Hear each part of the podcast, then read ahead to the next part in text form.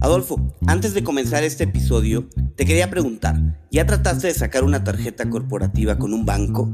¿Cómo te fue? Adrián, ni me cuentes. La verdad, es un proceso difícil, tortuoso, y eso me recuerda a varios de los episodios que ya nos han contado invitados en cuentos corporativos, donde nos relatan la dificultad que es hacer este tipo de trámites en los bancos tradicionales. Por eso, quiero contarte de Jeeps. Gracias a ellos, las empresas se pueden olvidar de los procesos lentos y tediosos para acceder a tarjetas de crédito y financiamiento corporativo. Invitamos a nuestros escuchas a registrarse en tryjeeps.com. Se lee t r y j w e s.com e ingresan nuestro código de referido, cuentos. O pueden ir directo a las notas de este episodio y hacer clic en la liga de registro. Y haciendo eso, en cuestión de días tendrán tarjetas de crédito, físicas y virtuales, ilimitadas para todo su equipo. Por si fuera poco, tendrán acceso a una plataforma de gestión de gastos que hará despegar su negocio, así como también opción a capital de trabajo y créditos de crecimiento. Si quieres crecer rápido, necesitas un socio que vaya realmente a tu velocidad. Los fundadores de las startups de mayor crecimiento como Justo, Kavak y La House lo saben y por eso usan Jeeps. Lo que experimenté fue un desorden total. Creo que las agencias no, no manejaban ningún CRM, no tenían conocimiento de su portafolio. Ah, cuando uno llamaba para consultar por un inmueble no tenían fotos. Si tenían fotos, tal vez eran tomados con un celular del piso, o sea, cero, cero ayuda a esas fotos. Y era, una, frustración grande para mí, lo cual yo contrastaba con mi experiencia en Londres. Hola, has venido a escuchar nuestras historias, ¿verdad? Entonces, bienvenido a Cuentos Corporativos, el podcast donde Adolfo Álvarez y Adrián Palomares hacen de juglares y nos traen relatos acerca del mundo de las empresas y de sus protagonistas.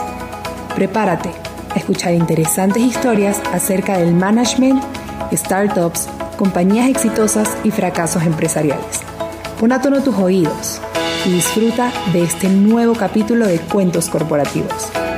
Y como todo cuento, este también empieza con un había una vez. Que lo disfrutes. Adolfo, ¿habías escuchado hablar del sector de las PropTech? La verdad es que debo confesar que para mí es totalmente nuevo, pero entiendo que así como hay empresas fintech o edutech, estamos en un momento en que la tecnología pues está cambiando todo. Entonces, así como hay fintech, edutech, pues ahora hay proptech, ¿no te parece? Creo que sí, Adrián. Yo creo que el término proptech se refiere a empresas que utilizan la tecnología para mejorar o reinventar cualquier servicio en el sector inmobiliario. Y aunque en cuentos corporativos no hemos usado con frecuencia ese término, si recordarán, hemos platicado con empresas como Brick en el episodio 27 y Flat en el episodio 70. Sí, las recuerdo. Y bueno, ambas son muy buenas conversaciones en relación al sector inmobiliario. Bueno, hoy vamos a platicar con otro experto en el tema, con experiencia en varios continentes y, la verdad un perfil muy interesante. Pero comencemos nuestro cuento diciendo como siempre las palabras mágicas. Hay una vez un joven nacido en Inglaterra que inicia su carrera como ingeniero de sistemas en una startup sudafricana noruega durante el primer dot-com boom y después remodelando propiedades en Londres antes de ir a Colombia en el 2006 en búsqueda de nuevos horizontes. A la fecha, nuestro invitado ha acumulado más de 20 años de experiencia en la industria de bienes raíces y de tecnología. Andrew Casdell es el CEO y fundador de PATS, donde rompió los esquemas de lo que era una inmobiliaria en Colombia, combinando diseño y estilo de vida con tecnología por primera vez. Hoy en día sigue dedicado a PATS en su nuevo capítulo como PropTech, diseñado para acelerar los negocios de los agentes inmobiliarios independientes. A ver, PATS permite a los agentes inmobiliarios llevar su negocio y todo un equipo de apoyo en la palma de su mano, así como si lo tuvieran sencillamente en el teléfono, trabajando desde cualquier lugar sin necesidad de acudir a una oficina y con completa y absoluta independencia. Además pone al alcance del agente todo un equipo de expertos para acelerar su negocio.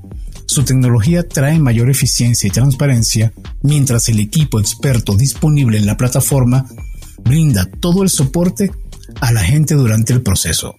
Wow, lo que, lo que ha sido y los cambios que ha tenido el mundo del sector inmobiliario aplicado o la tecnología aplicada al sector inmobiliario. Pats ha colocado exitosamente más de 100 millones de dólares en propiedades y cuenta con 1.500 propiedades activas. Nada más y nada menos y por eso damos la bienvenida a Andrew a Cuentos Corporativos. Andrew, bienvenido, estás en tu casa. Muchas gracias por la invitación. Adrián, Adolfo, ¿cómo están? Muy bien, gracias Andrew. Pues un gusto tenerte con nosotros y vamos a comenzar con un reto. En tres minutos, cuéntanos quién eres, qué te gusta hacer. Déjanos conocer un poco el lado personal de Andrew. Uf, tres minutos, listo. A ver, bueno, como ya habrán dicho, uh, soy inglés, de origen inglés, nací cerca de Londres en un campo, pues mi papá fue granjero, entonces tuve un inicio muy campestre, me, me encantaba estar por fuera en los campos todos los días. Pero um, digamos que mi interés por la tecnología nació más o menos en 1999. Más adelante empecé a trabajar en un startup como ingeniero de sistemas, el startup que mencionaron que estaba haciendo Dropbox antes de, de que finalmente salió Dropbox. Um, y bueno, buscando nuevos horizontes, yo decidí renunciar de ahí. Me fui a estudiar español en Barcelona, fue donde empecé con español. Y al regresar de Barcelona, um, yo ya tenía ganas de una vida más de ciudad. Entonces un día estaba en Londres y una amiga dijo, pues, ¿por qué no te mudas a Londres? Y bueno, tres días después ya estaba viviendo en Londres. um, en Londres empecé a conocer mucha gente colombiana, venezolana. Uh, era mi grupo de, amigos en Londres. Ellos estaban estudiando inglés, pues yo estaba revolando propiedades en ese momento en Londres. Y con ellos aprendí mucho español hasta que finalmente surgió la oportunidad de venir para Colombia a montar un bar eso fue un, un, cambio bastante drástico en mi vida. Yo siempre había, había estado metido en los negocios, en, en, la finca raíz, en la propia raíz. Y bueno, dije, vamos, eso va a ser una aventura. Um, tuvimos un bar muy exitoso en Bogotá. Logré conocer mucha gente en Colombia, conocer mucho el país, gente muy interesante, gente que hoy en día siguen siendo amigos míos. Um, pero al cerrar el bar, um, yo estaba buscando volver a, a la propia raíz. Entonces trabajé un tiempo con un proyecto en la costa, cerca de Cartagena, metiendo más pues mi interés por el arte también. Uh, fui, fui artista y diseñador como joven. Entonces redescubrí ese, ese, talento mío, ese, ese interés, digamos, um, y fui director de mercado para, para este proyecto. Uh, finalmente, uh, por temas de salud, salí de ahí. estuve muy mal de la salud y fui a Londres, a la casa de mis papás, para recuperarme unos tres meses. Y eso fue cuando decidí montar Pads. Uh, fui, fui ideando todo. Uh, estaba entre montar una agencia policial o un inmobiliario. Finalmente yo creo que combiné los dos temas. Y monté Pads, que es una, era una inmobiliaria estilo de vida en su momento. Fuimos los primeros en meter uh, fotografía profesional, una página propia, branding, que no se había hecho antes, con logo con, con colores de magenta. mejor dicho, fue, fue volvimos la propia raíz sexy en Colombia, cuando antes había sido un, tema muy seco. Um, de ahí pues viene todo crecimiento de paz. No sé si quieren que yo siga o... Es que tengo una duda. O lo, respondemos a otras preguntas. Cuéntame. No, de hecho tengo una duda. Eh, cuando dices que se te ocurre crear pads y, y, eso es luego de que estás en tu proceso de recuperación en, en casa de tus padres, ¿cuál es el elemento que sientes que no había en el mercado y que lo viste como una oportunidad donde podías tener, donde podías tener algún tipo de, de, ventaja competitiva? Total. Pues la idea de Paz nació antes. Yo desde el 2007 más o menos estaba mirando el mercado inmobiliario en Bogotá y estaba asombrado, estaba frustradísimo con la falta de servicio. No había páginas propias, o sea, todas las inmobiliarias estaban usando mini portales, uh, mini, páginas, perdón, de un portal grande. Perdón que te interrumpa. ¿De qué año estamos hablando? ¿Cuál es? Eh, 2007.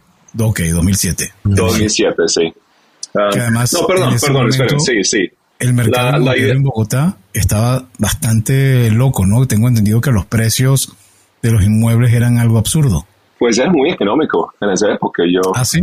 Sí, sí, bastante. O sea, empezó una una, um, una tendencia hacia arriba desde ese momento, pero cuando yo llegué a Colombia los precios eran todavía bastante económicos, no había empezado esa tendencia. Pero lo que yo vi fue más por el lado del servicio. Yo, yo no estaba invirtiendo en propiedades en ese momento. Yo vi que yo estaba buscando un apartamento en arriendo, de hecho, para mí, en renta.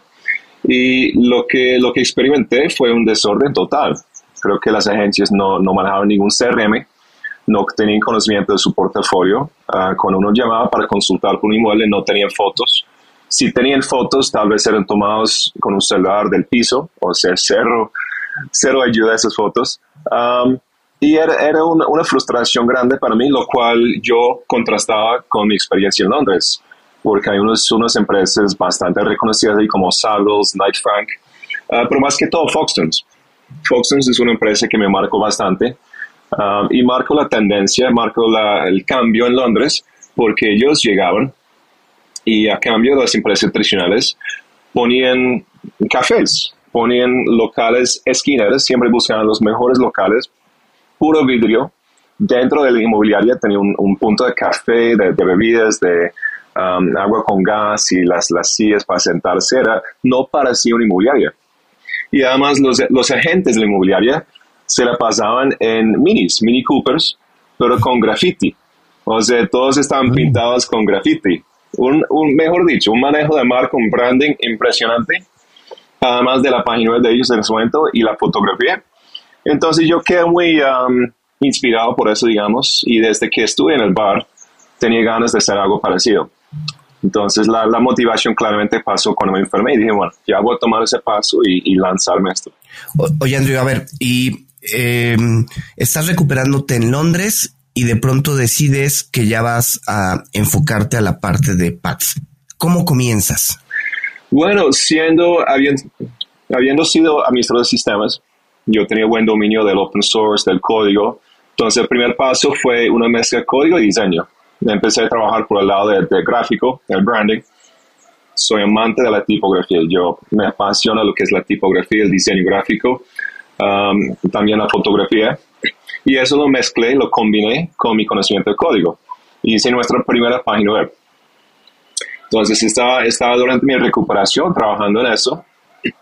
Y al regresar a, a, Colombia, unos tres meses después, ya tenía todo montado. Y empecé a usar mis contactos que había, personas que había conocido en mi vida de, de vida nocturna con el bar. Y empecé a recolectar propiedades, personas que estaban buscando vender. Y la verdad me fue muy bien. Fuimos un, modelo, pues, um, modelo de negocios nuevo en esa época. No había nada como nosotros. Una inmobiliaria boutique, digamos, que le metía de estilo, uh, diseño, con fotografía, con, con página web. Y, y, nos fue bastante bien. Tuvo, tuvo muy buen, buen arranque. Entonces, tú eras... Perdón, Adrián, adelante. Sí, a ver, entonces de, de inicio Pat surge como una inmobiliaria, tal cual, ¿no? Correcto, sí, ha tenido un gran cambio en su historia. Ahorita más tarde tocamos el tema del pivoteo que hicimos en 2017. Um, pero inicialmente empezamos con inmobiliaria. No diría tradicional, porque fuimos de los primeros inmobiliarios estilo de vida que le metí en branding en Latinoamérica. Es que se me asemeja como si fuera el Airbnb de, de sector inmobiliario. Y, y me llama la atención la influencia que tuvo el bar en tu vida y me da mucha curiosidad, ¿cómo, cómo se llamaba ese bar? se llamaba Siroco. Eso era una vida atrás, digamos. Um, les cuento un poquito de cómo empezó eso. Yo, yo estaba en Londres, tuve una, una relación que terminó con mi exnovia venezolana. Y bueno, en esa época estaba un poquito de baja nota, pues eh, queriendo compartir mucho con mis amigos, estar en la calle. Y empecé a pasar mucho más tiempo con mis amigos colombianos. Y por casualidad, ellos trabajan en los barrios más uh, fresita, digamos fresa, creo que es la palabra, de Londres. Entonces eran mixólogos. Ellos atendían a, a realtad, ¿sí? ¿sí? Um, a estrellas, o sea, mejor dicho, uh, yo, yo me la pasaba como Pedro por su casa, porque todos mis amigos eran los bartenders, los de la puerta. Pero sí, es, era muy interesante. Uh, después seguimos a, a, una discoteca donde estaba Príncipe Harry, decirte Hilton, toda esa clase de gente. pero más que todo, ah, mi punto es que ellos eran mixólogos profesionales y fue uno de esos mismos bartenders colombianos que tenía la idea de montar el bar. Entonces fue con él que fuimos hablando, uh, desarrollando una, amistad, pero también un plan de negocios. Y terminé en Colombia en el 2006 uh, montando este bar. Lo, lo, cogimos un sitio, escogimos un sitio, lo, lo, tumbamos de piso a techo, lo reconstruimos por completo.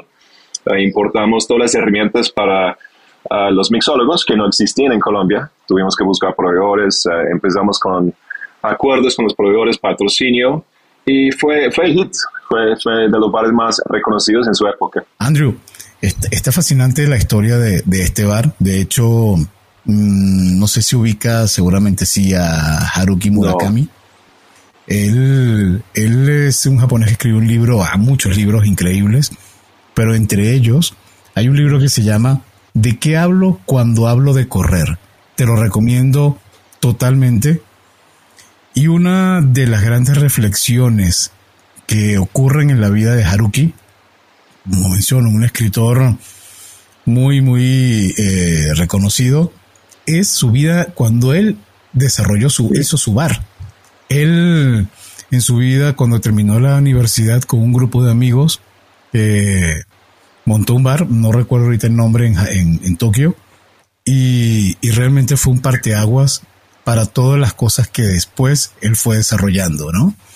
Y, y creo que la vida en Sudamérica, a un inglés que probablemente viene de una, de una sociedad mucho más organizada, mucho más estructurada, de repente te encuentras con el colorido de Colombia, con las, con las locuras que, que, pasan en, en, Sudamérica o en toda América Latina, no en balde García Márquez es quien fue quien fue con sus escritos.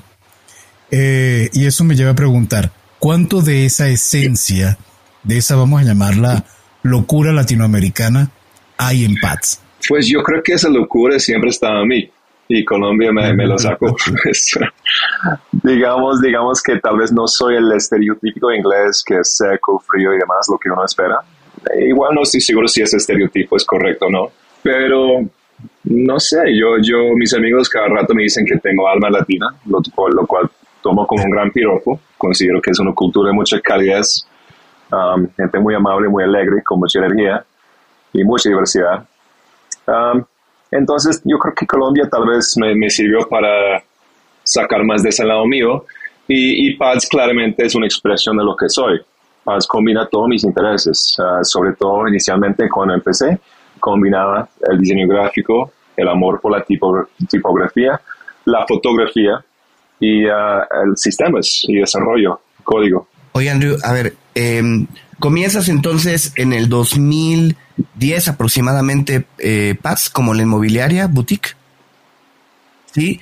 Eh, Correcto, sí. Te enfocas primero a la página de internet, a este concepto de inmobiliaria boutique, van creciendo y nos platicas que en el 2017 hacen un pivoteo. Platícanos un poco más de, de qué pasó en el 2017, de qué, cómo fue este cambio. Pues voy, voy, voy, a empezar la historia un poquito más atrás. Um, un día nos dimos cuenta, había un cliente molesto, había un cliente bien frustrado, molesto con nosotros, uh, haciendo su queja. Y es porque no le habíamos, es porque no le habíamos atendido bien. Uh, por alguna razón su consulta se perdió, nadie lo llamó. Y es una persona que está buscando comprar un apartamento que tenemos. Entonces yo en ese momento empecé a trabajar sobre sistemas. Yo dije, bueno, necesitamos una solución.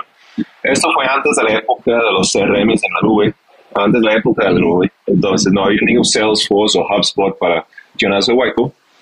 Y yo me puse a desarrollar una solución al estilo Helpdesk, um, donde uno tiene tickets, tiquetes. Entonces hice ese sistema para manejar todos los clientes. Uh, resulta que terminamos vendiendo ese apartamento. El cliente quedó muy feliz con nosotros pero yo creo que pues uh, lo que saco de esa experiencia uh, son dos cosas. Primero es la, el gran valor que uno puede tener de los clientes insatisfechos. Cuando pasa algo mal es, es una gran oportunidad de aprendizaje, de corregir, de cambiar el rumbo y mejorar la empresa. Um, siempre crecemos en los momentos difíciles. Pero la otra cosa, y a donde voy con eso, es que empezamos a meterle más en la tecnología. Entonces, esto empezó antes de que PropTech era una, una, palabra, o sea, estamos hablando de 2014, por ahí, 2013, y empecé a desarrollar nuestra plataforma. O sea, una página web es una cosa, otra cosa es ya tener plataforma para manejar todo el negocio. Pero en ese momento yo seguí enfocado en hacer una plataforma para manejar la inmobiliaria. Es decir, no veía en ese momento los agentes inmobiliarios como personas independientes o empresas ellos mismos, emprendimientos, sino yo estaba pensando más en dueño de la empresa, quiero administrar mi empresa, quiero ver qué está pasando, tener medición de todo, ver cuántas visitas se han realizado, etc. Y bueno, llegamos al 2017, estamos muy golpeados por la caída del petróleo, estamos en una situación muy grave financieramente, um, y llegamos a tener unos dos brokers. O sea, estamos en, en la quiebra. En ese momento, decidí que la solución era salir de esto creciendo. Cambia el esquema por completo. Dice, dije, pues la tecnología no debe ser para mí, no debe ser para la empresa, debe ser para el agente inmobiliario. Estamos a su servicio, no son nuestros, no, no es nuestro equipo. Estas personas deberían ver PADS como un proveedor de servicios. Deberían decidir estar en PADS porque venden más, porque les damos más, porque, porque les va mejor. Entonces el cambio que hicimos fue pues un pivoteo al modelo de negocio. Primero que todo, aumentamos mucho las comisiones que ganamos los agentes. Segundo, dejamos de manejar la tecnología a beneficio de empresa y empezamos a manejarlo y dirigir, dirigir nuestros esfuerzos hacia tecnología para el beneficio de la gente.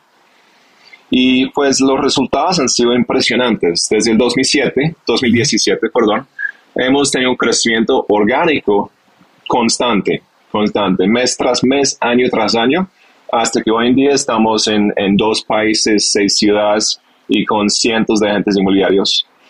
Pero todo eso nació de, de, problemas, de, de, la queja de ese cliente, uh, inicialmente hace, hace muchos años ya, y pues de, de, las dificultades que nos presentó cuando estamos a punto de quiebra y nos tocó decir, decir, toma otro rumbo con esto.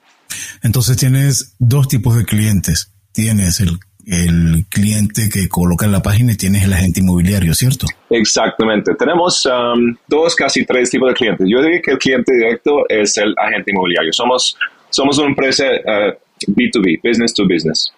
Okay, somos un, un proveedor de servicios al agente inmobiliario.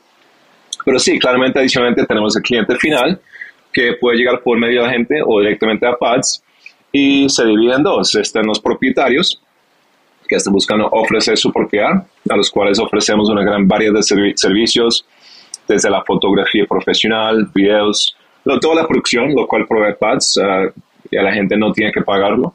Ofrecemos um, avalúos con inteligencia artificial.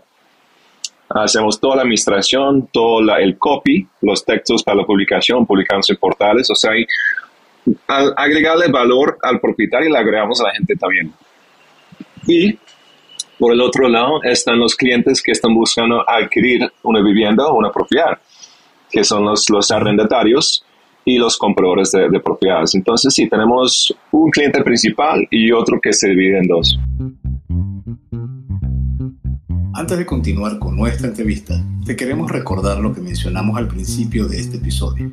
Se trata de Jeeps, la fintech con la que las empresas se pueden olvidar de los procesos lentos y tediosos para acceder a tarjetas de crédito y financiamiento. En Cuentos Corporativos te invitamos a probar esta plataforma financiera global, todo en uno, con la que podrás manejar los gastos de tu empresa, solicitar financiamiento y obtener beneficios inigualables. A ver, regístrate en tryjeeps.com. ¿Cómo se lee? T-R-Y-J-E-E-V-E-S.com. Fácil. Ingresa el código de referido cuentos o vea las notas de este episodio y haz clic en el link de registro. En cuestión de días, tendrás tarjetas de crédito físicas y virtuales ilimitadas para todo tu equipo. Recuerda, para crecer rápido necesitas un socio que vaya realmente a tu velocidad. Los fundadores de las startups de mayor crecimiento como Justo, Kavak y La House lo saben y por eso usan Jeeps. Y ahora continuamos con nuestro episodio. Oye, Andrew, y así como cuando comenzó la inmobiliaria boutique, te inspiraste en el modelo que habías visto en Londres, em, en este pivoteo hubo alguna otra empresa, alguna otra aplicación de la cual te hayas inspirado? Por supuesto. Yo, siendo europeo, casi siempre miro hacia afuera para la, la ah, inspiración. O sea, mi inspiración lo traigo desde, inicialmente desde Londres, después desde los Estados Unidos y en particular Nueva York. nosotros eh, hemos, nos, nos hemos inspirado, yo personalmente, mucho por Campus. Campus es una empresa que hoy en día es un gran unicornio, salió a la bolsa en Nueva York uh, unos años atrás y ha sido la inspiración para nosotros y yo diría que somos el Compass para Latinoamérica. ¿Cómo, cómo ha sido la evolución en función de lo que vieron inicialmente a lo que son hoy en día? ¿Están en el roadmap de desarrollo de producto como esperaban? ¿Van más avanzados? Hay cosas muy interesantes que han pasado. Um, nosotros hemos crecido orgánicamente. ¿no? todo lo que hemos logrado es bajo nuestro propio esfuerzo y nuestras utilidades. Entonces, um, solo hasta ahora estamos levantando fondeo. Um, eso quiere decir que no siempre tenemos los bolsillos tan profundos como otras empresas fondeadas para conseguir, conseguir talento. Y pasó algo muy particular con la pandemia. La pandemia tumbó las barreras, las fronteras. De repente no importaba si estabas trabajando desde una oficina en Bogotá o desde una finca en, en el campo. De igual manera, las empresas americanas no son diferentes. Perdón. De igual manera, las empresas americanas no son diferentes. Ah, ya tal vez no estaba trabajando en tu oficina en Silicon Valley, sino desde la casa o desde otro lado del país. Entonces, lo que pasa es que el trabajo remoto tuvo un, boom impresionante y de repente muchas las empresas americanas empezaron a buscar talento en Latinoamérica, como nunca antes. Y claramente es más fácil conseguir talento pagando en dólares que en pesos colombianos o pesos mexicanos. Y a raíz de eso, yo creo que hoy en día las, eh, los emprendimientos latinoamericanos, más que todo nacidos en Colombia, México y demás países acá, enfrentan un gran reto que es la consecución de talento, porque están compitiendo con empresas que pagan salarios muy altos para los desarrolladores. Entonces, es, eso es algo que, que, nos ha dificultado en estos años, el, el avance. Um, y es algo que, que no, ha, no, ha, frenado nuestro crecimiento. Nuestro crecimiento sigue en un ritmo impresionante, pero ahora estamos buscando, estamos en el proceso de levantar una ronda de semilla, precisamente porque el panorama ha cambiado un poquito y, y tenemos que acelerar un poquito para, para, para competir con, con los nuevos, uh, las nuevas entradas al, al mercado las nuevas empresas que están entrando al mercado. De hecho, uh, grabábamos con Story. Marlene, la CEO de Story, que es una fintech eh, mexicana que está creciendo también muy rápido. Y cuando Adrián le consultaba cuál era el principal reto que habían vivido, expresó lo mismo que tú. Gracias. Eh, la dificultad y la, vamos a decirlo, la, cómo se ha concentrado, o, vamos a llamarlo entre paréntesis, una guerra de búsqueda del talento entre lo que es retenerlo por parte de América Latina y cómo eh, Norteamérica u otras latitudes han ido entrando fuerte en eso. Y, y, me vuelco sobre la pregunta, sobre el punto de la ronda semilla que estás levantando para esto. ¿Se puede saber de cuánto esperan hacer este levantamiento de capital? Claro que sí. Estamos buscando levantar 4, millones en esta ronda. Creemos que, que nos da para crecer lo, necesario para los próximos 18 meses. Oye, Andrew, me, me llama la atención.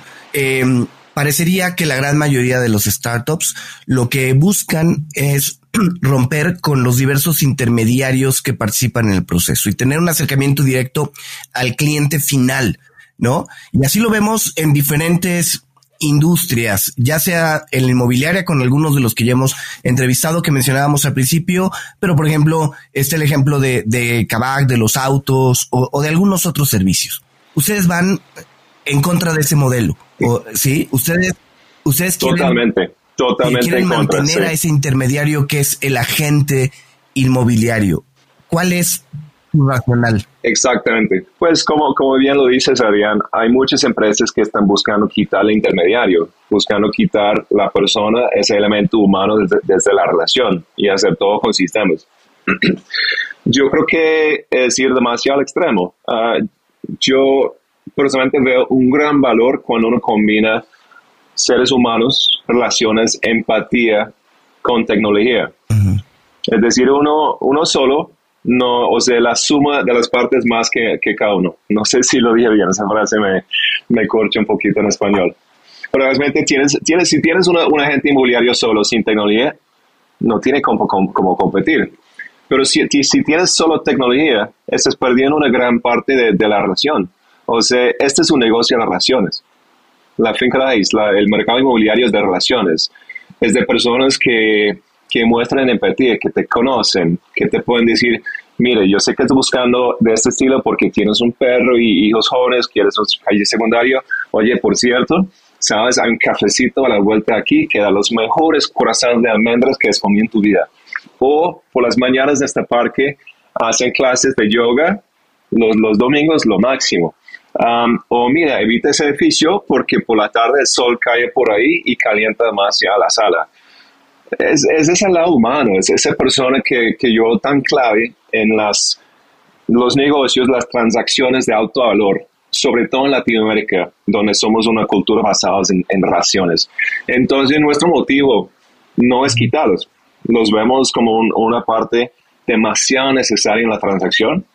Nuestro, nuestra meta, nuestro objetivo es apalancados con la, con la tecnología que, que, tienen los PropTechs, que tienen los PropTechs que son B2C, que precisamente están buscando quitar a los agentes del, medio y decirles, oye, tú que estás en la calle trabajando con un grupo de WhatsApp, una página de Facebook tal vez, tomando fotos con tu celular, no, vente para acá, no puedes competir hoy en día con los grandes PropTechs.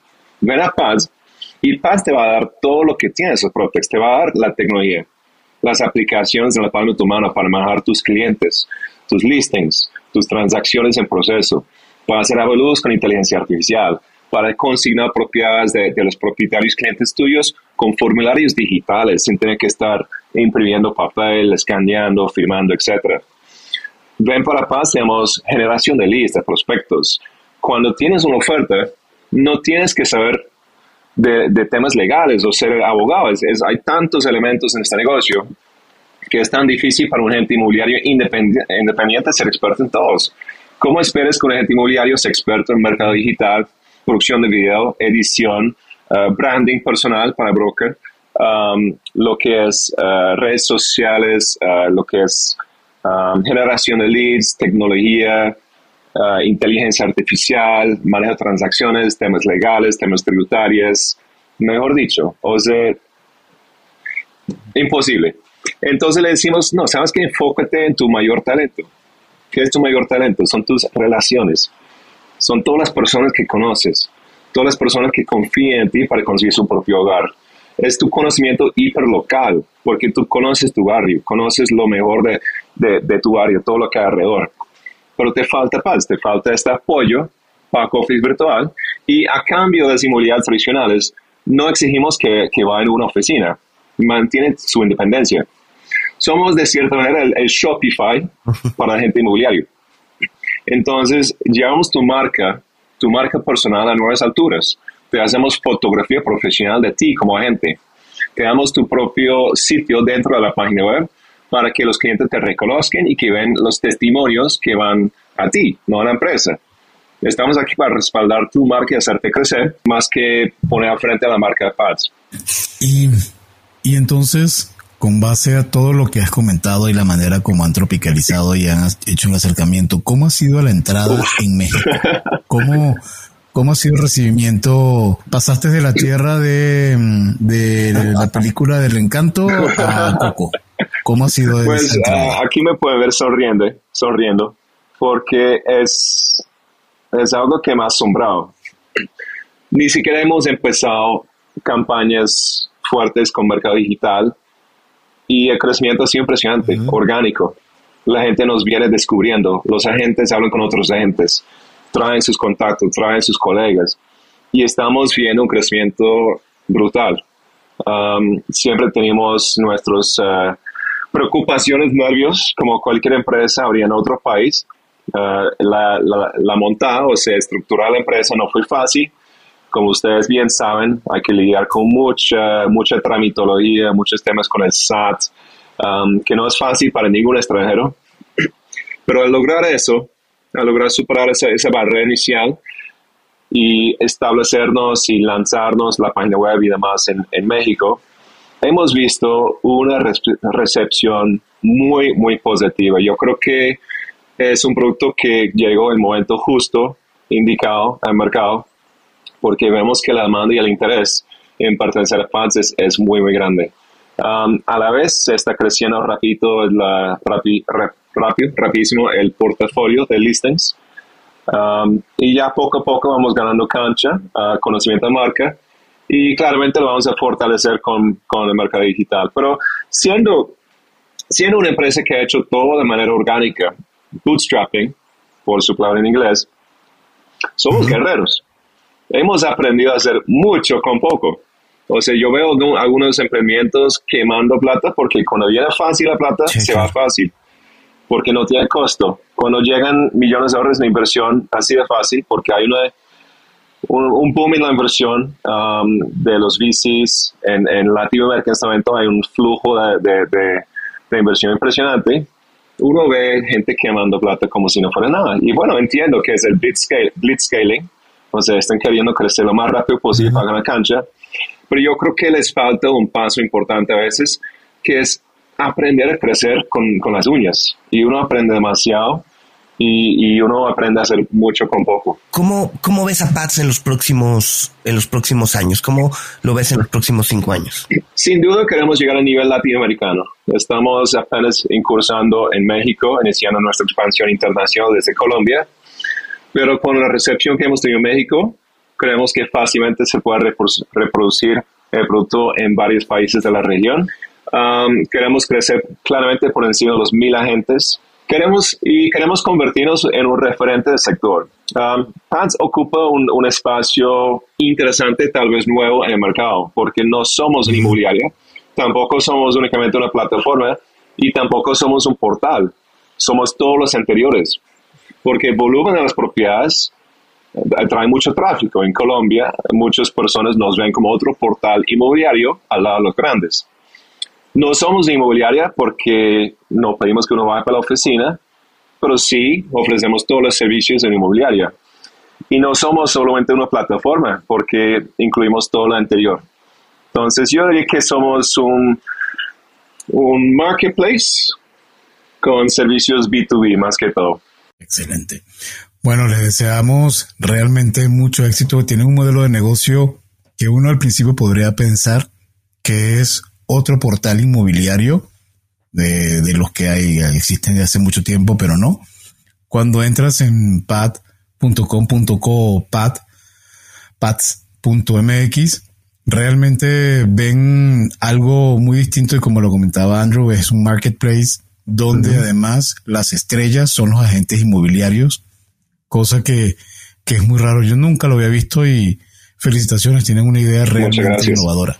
Entonces, Andrew, Ahora nos vamos a las preguntas obligadas y de personalidad de cuentos corporativos. ¿Te gustan los cuentos? Sí, quisiera tener más tiempo para leer uh, ficción. Me la paso leyendo manuales, temas de tecnología, de mercado y demás, pero sí, cuando tengo tiempo para descansar, me encanta la ficción. ¿Alguno en particular que, que te haya llamado la atención o que recuerdes con especial interés? Sí, de hecho es un libro para jóvenes. Lo recuerdo muy bien de la escuela. Pues hay varios que recuerdo. Uno es 1984 de George Orwell. Nos tocó estudiarlo con las clases de inglés que, que siempre me, me, quedó sonando. Es, es, es, una historia muy, muy interesante, una reflexión sobre el, el comunismo más que todo. Um, pero, pero no, mi favorito es, es un libro no, no muy conocido tal vez, se llama Mi lado de la montaña.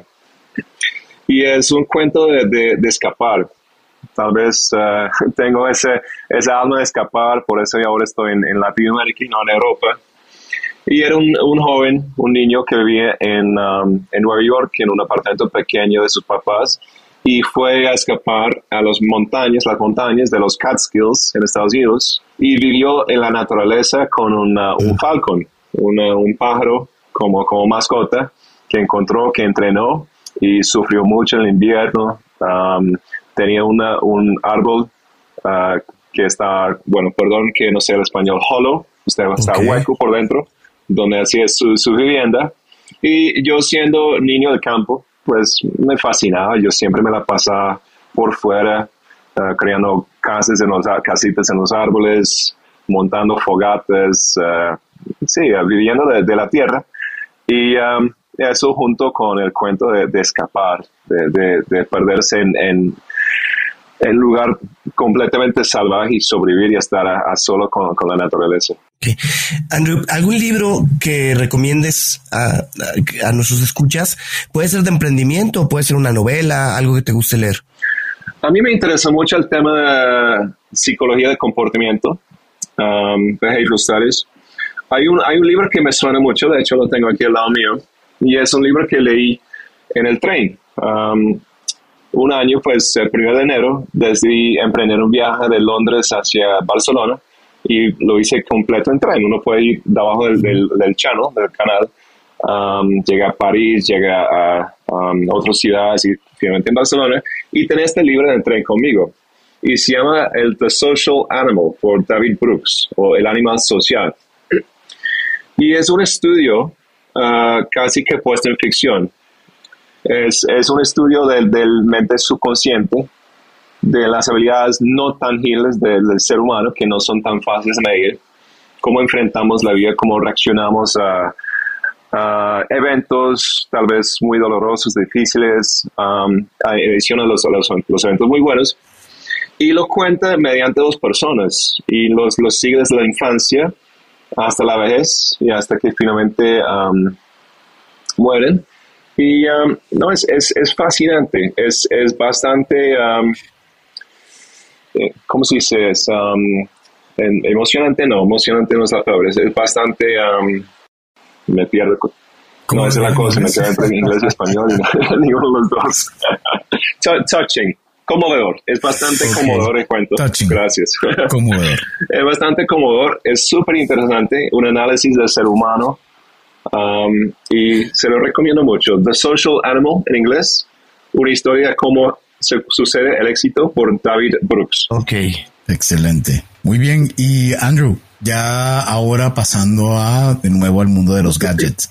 ¿Hay alguna aplicación o algún juguete tecnológico que, que realmente utilices? ¿Eres de utilizar el Google Nest o de algún tipo de apps? Sí, realmente no, no es una respuesta muy innovador. Yo vivo pegado a mi MacBook Pro, mi Apple MacBook Pro. Uh, lo llevo conmigo para todos lados. Uh, como, como soy desarrollador también, paso mucho tiempo ahí, hago todos mis temas de mercado de regiones.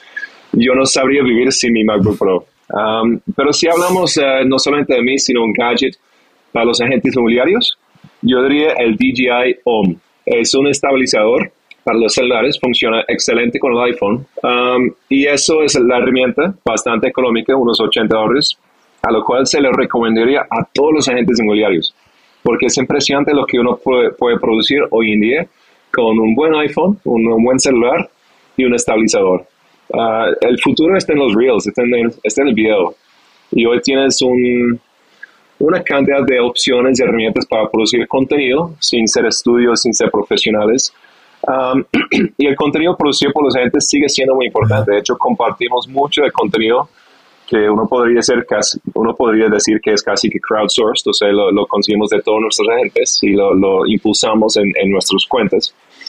Pero con un celular y con un estabilizador DJI OM, el 4 SE o el 5, si quieres el último, puedes tomar unos reels, unos videos en formato vertical de los listings de las propiedades caminando, ponerle excelente música contemporánea en, en Instagram y tienes una cosa brutal. O sea, es, es, es hay una fuerza de, de, de, de mercado ahí que, que, todavía no hemos visto ni un poquito la potencial okay. que hay.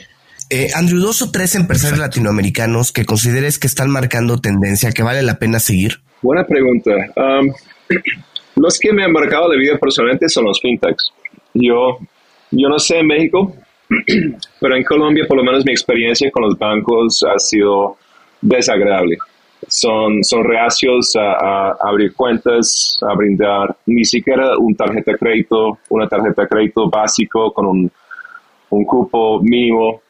El, el, yo creo que los bancos tradicionales están frenando muchísimo el emprendimiento en Latinoamérica porque es como aceite y agua. No mezclen con, con esa mentalidad del emprendedor, esas ganas de salir para adelante, tomar, salir para adelante, tomar riesgos, crecer rápido. Y, y, no están hechos los bancos tradicionales para este, este mercado, este ambiente. Entonces, para mí, personalmente, la llegada de Nubank fue fantástico. Nubank, de hecho, fue mi primera tarjeta de crédito. Um, ¿Cuál es más? Uh, estamos, uh, hace poco sacamos uh, tarjeta con Jeeves y Jeeves es fantástico. Um, hay otras alternativas que, que, también son muy, muy buenos, pero en general los productos que ofrecen, donde uno puede tener varias, varias tarjetas virtuales, medir los gastos de diferentes personas, administrado en línea, al momento de hacer un gasto, subir notas a ese gasto, subir el recibo, dar acceso al departamento de contabilidad es una ayuda muy, muy grande que brinda mucha transparencia al emprendimiento. Um, y el, al, al, lado de eso, pues otros fintechs que están velando por los intereses de los emprendedores. Uh, Fairplay, por ejemplo, de Manuel Atala. Me encanta lo que está haciendo Fairplay, brindando crédito, acceso a, a, flujo acá, a los e-commerce. Eso me parece un, un, negocio muy interesante y bastante innovador. Um, y si volvemos a, nuestro mercado, el mundo inmobiliario Protect, sin duda un, ejemplo por seguir es Loft. Loft en Brasil. Su crecimiento ha sido impresionante. Son unos duros en el tema. Uh, tiene mucho respeto de, mi parte y, um, y, esperamos hacer negocios con ellos a futuro. Uh, yo sé que ingresaron al mercado mexicano hace poco, comprando una empresa local. Um, y bueno, sin duda será en competencia nuestra en algunos países porque veo que muchos están dándose cuenta de la importancia de la gente y queriendo también velar por los intereses de la gente inmobiliaria. Excelente. Andrew, si alguien quiere saber más acerca de PADS o quiere enviarle un comentario a Andrew Cansdale, ¿a dónde debe dirigirse? Yo creo que lo más fácil para conocer más de PADS es la página web. Um, siempre hacemos un gran esfuerzo en que toda la información está ahí. Eso está en pads.mx para México, pads.com.co para Colombia. Uh, para contactarme a mí personalmente, está mi LinkedIn, que es Andy Cansdale, Andy con Y. Um, y siempre estoy, estoy interesado en hablar con gente de Protec o, o, más que todo, y aprovecho el espacio en desarrolladores que quieren participar y ser parte de este, de este proyecto, que ya estamos en proceso de contratación junto al levantamiento de, de la ronda. Andrew, ¿algún mensaje final que quieras dejar a nuestros escuchas? Um, yo diría que, que, hay un gran futuro y, y lo cual ni siquiera lo, lo, podemos imaginar todavía. O sea, las cosas que están cambiando en el mundo, uh, las nuevas tecnologías como los eh, blockchain, los cripto, los NFT.